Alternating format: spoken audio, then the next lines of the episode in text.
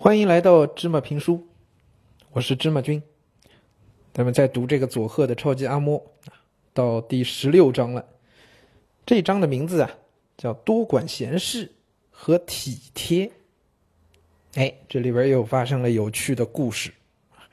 这个故事啊啊，甚至于咱们同学们自己都可以拿来当成我们自己写作文的素材的，很精彩的一个故事。哎，情节也有波折，很好玩啊！听芝麻君来跟你讲啊。不知不觉当中，德永君在这个佐贺的初中啊，很快也要上完了。在夏季的县棒球赛结束之后，德永君呢就光荣结束了当棒球队队长的历程，准备要毕业离队了。那那个时候啊，德永君和他的队员们讨论的最多的就是毕业旅游。那是他初中生活当中最后的一个开心的大事件了。啥叫毕业旅游啊？就是毕了业了，同学们为了纪念毕业，哎，一起出去旅游。这个咱们现在国内好像只有大学有这个毕业旅游啊，初中、高中都没有。但是在日本啊，那可是啊所有年轻人的很重要的人生经历，这是大家青春和回忆的代名词。国外的初中、高中、大学毕业的时候啊，都会用暑假这段时间来进行一次毕业旅游，类似于放大版的这个春游、秋游啊，就是一大帮同学一起结伴到一个陌生的、大家共同喜欢的地方去玩，也没有大人带着，就是一帮小伙伴们一起玩上好几天。那小学当然没有这个毕业旅游的活动啊，因为这个毕竟大家年龄还小，很不安全，对吗？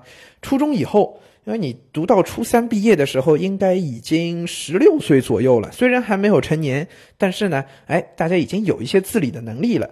那么国外的家长呢，也放手的相对早一点，所以呢，家长也还相对比较放心，哎，大家就一起出去玩。他到了高中毕业，都已经十九十十九岁，都已经成年的人了，那肯定是可以一起这么毕业游出去玩了。那为什么毕业了就要去旅游呢？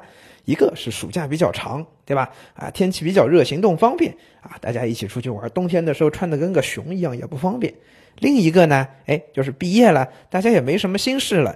最主要的是啊，这帮同学一起啊要散了，对吧？初中中考完了，毕业了以后，初中这帮同学不可能都考在同一个高中啊，大家基本上就各奔东西了。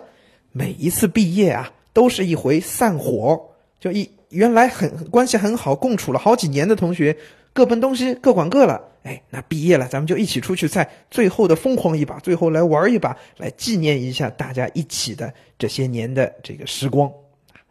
那呃，所以这个德永君啊，现在就在跟他的这个棒球队里的小伙伴们讨论毕业旅游的问题。他们决定去宫崎玩。宫崎县啊，是日本绿化面积最大的一个县。其中光是森林就占据了百分之七十六，那基本上这一个县都是山都是树啊，那山上可玩的东西就多了啊，爬树啊，摘野果啊，野炊啊，啊，采蘑菇啊，抓松鼠啊，掏鸟窝呀，对吧？反正可以在山上一直玩很多时间，都不下来都没关系。所以啊，德永君跟他的小伙伴们讨论的兴致勃勃，大家都很起劲。